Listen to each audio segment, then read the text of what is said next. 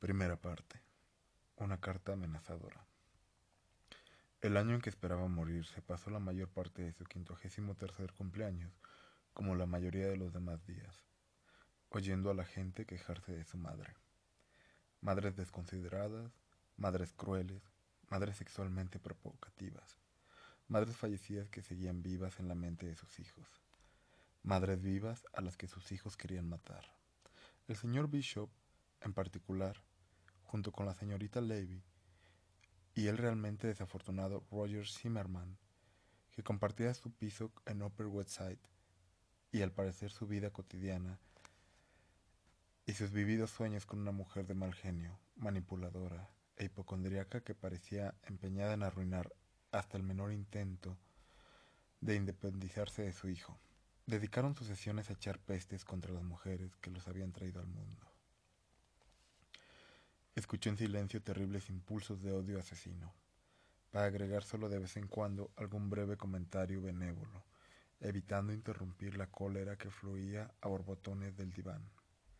Ojalá algunos de sus pacientes inspiraran hondo, se olvidaran por un instante de la furia que sentían y comprenderían lo que en realidad era furia hacia sí mismo.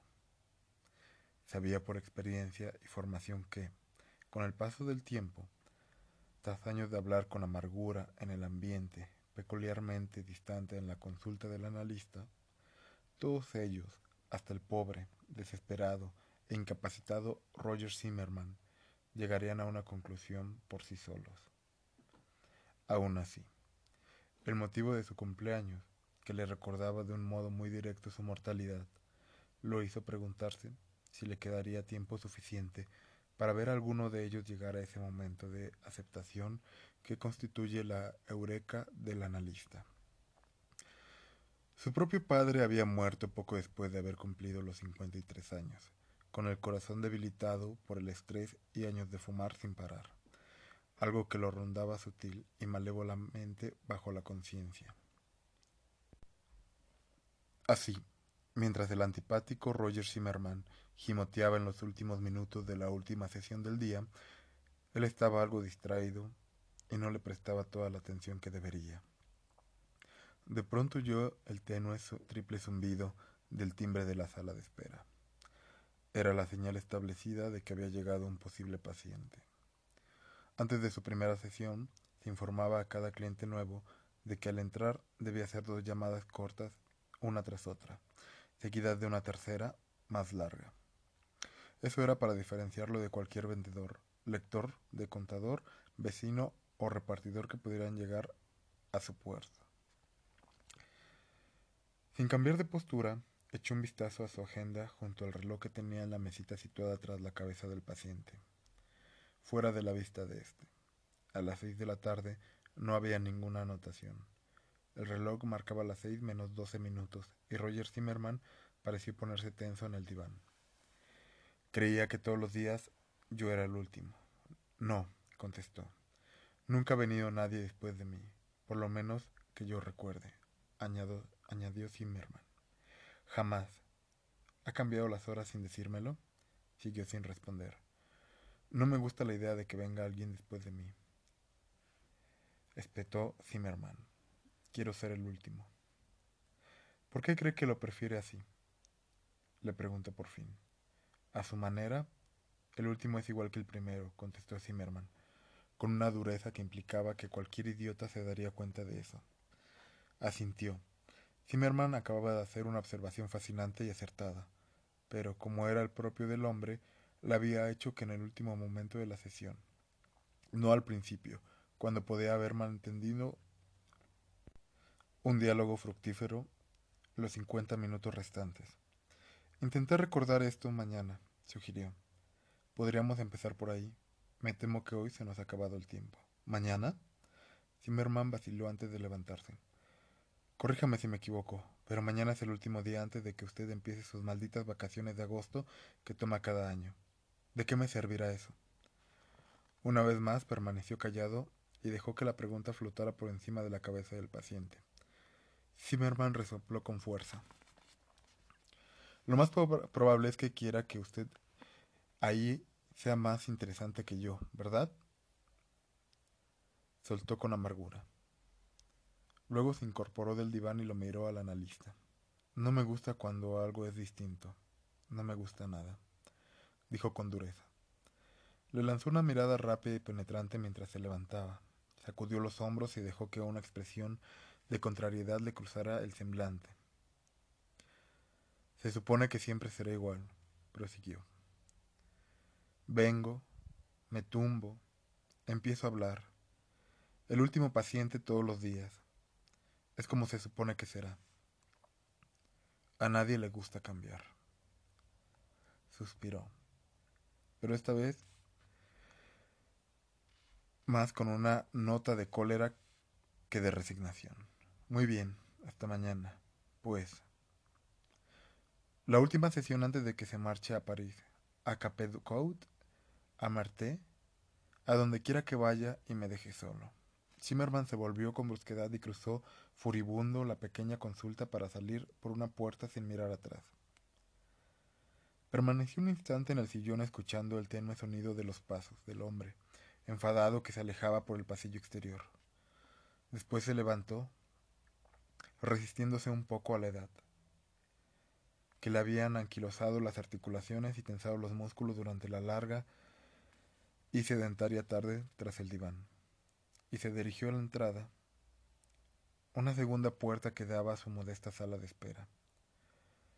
En ciertos aspectos, esta habitación con un diseño improbable y curioso, donde había montado su consulta hacía décadas, era singular, y había sido la única razón por la que había alquilado el piso el año siguiente de haber terminado el periodo de residencia y el motivo de haber seguido en él más de un cuarto de siglo.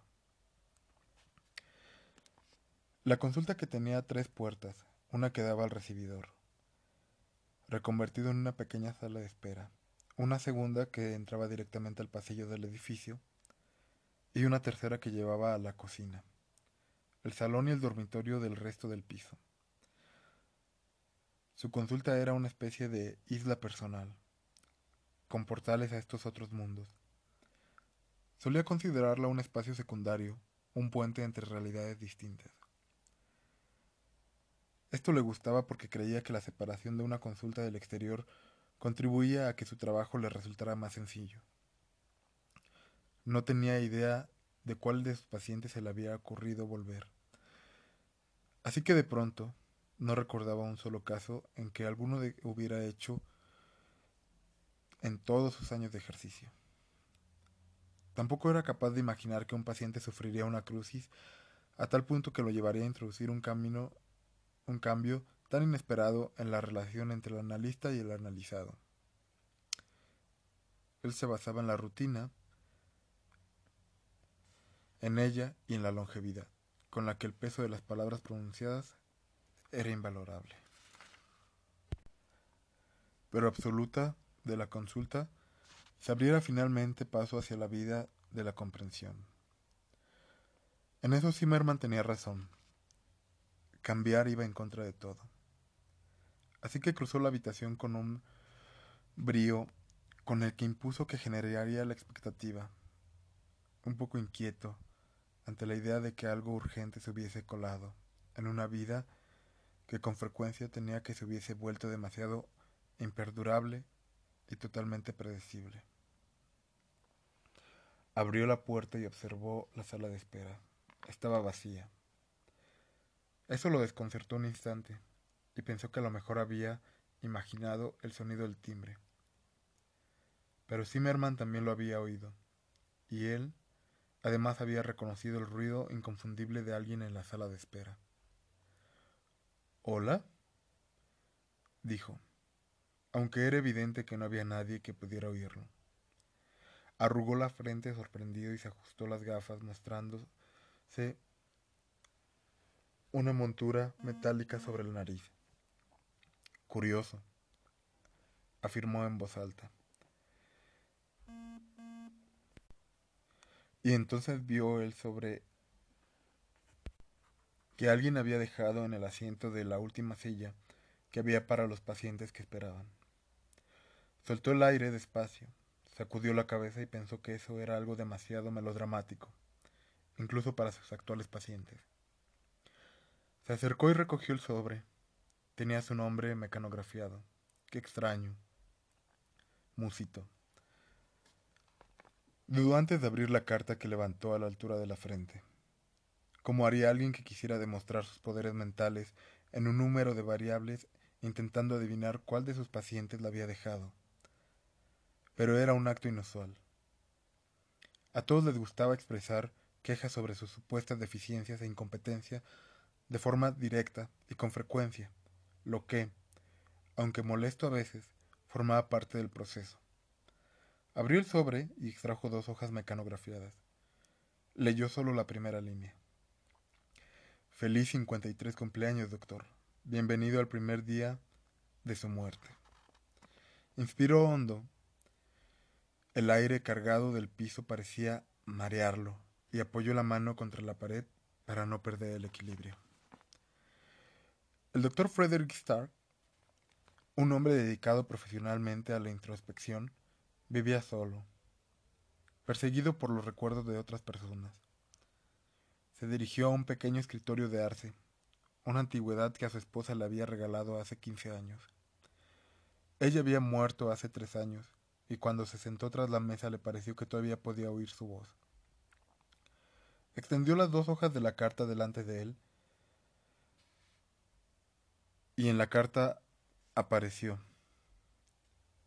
Pensó que había pasado una década desde la última vez que se había asustado, y que en aquella ocasión se había tratado de un diagnóstico que el oncólogo le hizo a su mujer. Ahora, el renovado sabor de seco y ácido en su boca era tan desagradable como la aceleración de su corazón que sentía desbocado en el pecho. Dedicó unos segundos a intentar sosegar sus rápidos latidos, y esperó con paciencia hasta notar que se recuperaba su ritmo habitual. Era muy consciente de su soledad en ese momento, y detestó la vulnerabilidad que la soledad le provocaba. Ricky Stark no solía dejar que nadie supiera cuánto prefería el sonido afable y amistoso de la abreviación informal al más sonoro Frederick. Era un hombre rutinario y ordenado. Su minuciosidad y formalidad rozaban sin duda la obsesión. Creía que imponer tanta disciplina en su vida cotidiana era la única forma de asegurar intentar interpretar el descontento y el caos de sus pacientes, que le acercaban a diario. No era especular físicamente. No llegaba al metro ochenta con un cuerpo delgado y ascético, al que contribuían una caminata diaria a la hora del almuerzo y una negativa férrea a darse el gusto de tomar los dulces y los helados que en secreto le encantaban. Llevaba gafas, algo habitual en un hombre de su edad, aunque se enorgullecía de que su graduación siquiera sería siendo mínima. También se sentía orgulloso de que el cabello, aunque menos abundante, todavía le cubriese la cabeza como un trigo en una pradera. Ya no fumaba y tomaba solo un ocasional vaso de vino, alguna que otra noche para conciliar mejor el sueño. Era un hombre acostumbrado a su soledad. Y no lo desanimaba el comer solo en un restaurante, ni ir a un espectáculo de Broadway o al cine sin compañía. Consideraba que tanto su cuerpo como su mente estaban en excelentes condiciones la mayor parte de los días se sentía mucho más joven de lo que era. Pero no se le escapaba que el año que acababa de empezar era el mismo que su padre no había logrado superar. Y a pesar de la falta de la lógica de esta observación, pensaba que él tampoco sobreviviría a los cincuenta y tres, como si tal cosa fuera injusta o, de algún modo, inadecuada. Sin embargo, en contradicción consigo mismo, mientras contemplaba de nuevo las primeras palabras de la carta, pensó que todavía no estaba preparado para morir. Entonces siguió leyendo despacio, deteniéndose en cada frase, dejando que el terror y la inquietud arraigaran en él. Pertenezco en algún momento de su pasado. Usted arruinó mi vida. Quizá no sepa cómo, por qué o cuándo pero lo hizo. Llenó todos mis instantes de desastre y de tristeza. Arruinó mi vida y ahora estoy decidido a arruinar la suya. Ricky Stark inspiró hondo a la vez. Vivía en un mundo donde las amenazas y las promesas falsas eran corrientes, pero aquellas palabras sonaban muy distintas a las de divagaciones atroces que estaba acostumbrado a oír a diario.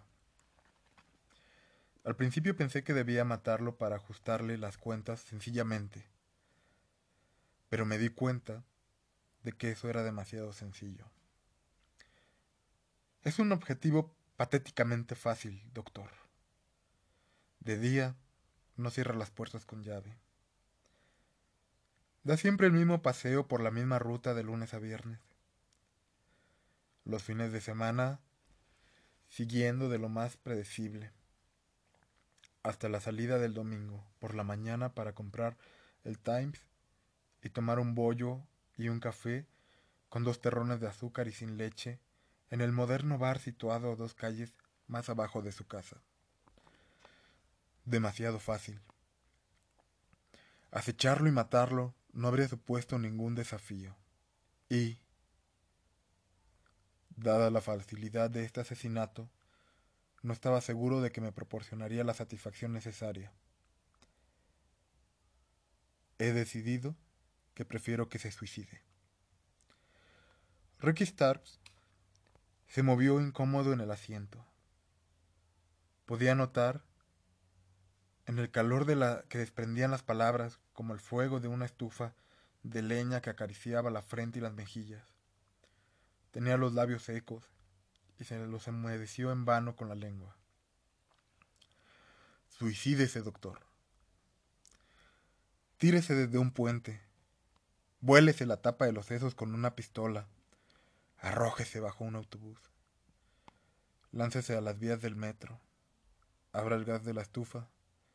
Encuentre una buena viga y ahórquese. Puede elegir el método que quiera.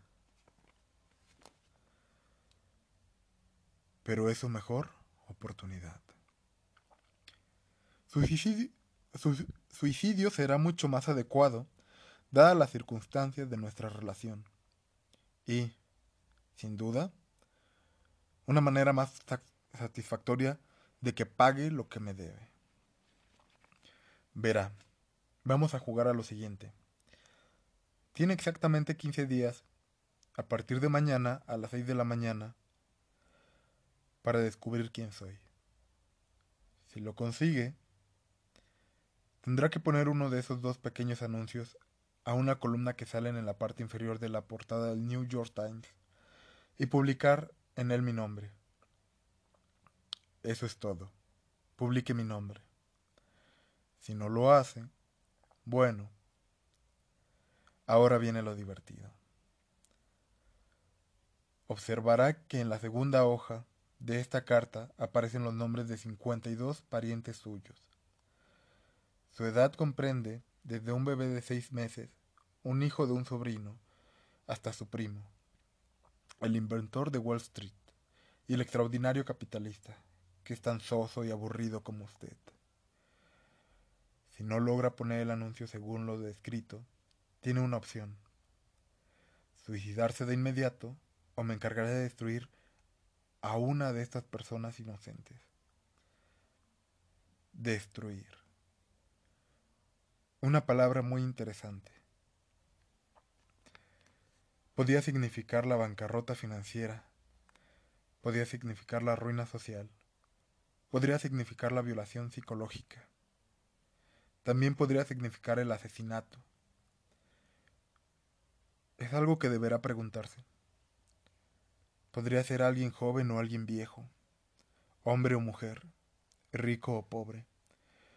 Lo único que le prometo es que será la clase de hechos que ellos, sus seres queridos, no superarán nunca, por muchos años que hagan psicoanálisis. Y usted vivirá hasta el último segundo del último minuto que le quede en este mundo sabiendo que fue el único responsable, salvo, por supuesto, que adopte la postura más honorable y se suicide para salvar así de su destino al objetivo que he elegido. Tiene que decidir entre mi nombre o su necrológica. En el mismo periodo, por supuesto. Como prueba de mi alcance y del extremo de mi planificación, me he puesto en contacto hoy con uno de los nombres de esta lista, con un mensaje muy modesto. Le insisto a pasar el resto de esta tarde averiguando quién ha sido el destinatario y cómo. Así por la mañana podrá empezar, sin demora, la tarea que le espera. Lo cierto es que no espero que sea capaz de adivinar mi identidad, por supuesto. Así pues, para demostrarle mi deportividad, he decidido que a lo largo de los próximos 15 días voy a proporcionarle una pista o dos de vez en cuando, solo para que las cosas sean más interesantes. Aunque alguien intuitivo e inteligente como usted debería suponer que esta carta está llena de pistas. Aún así, ahí va un anticipo y gratis.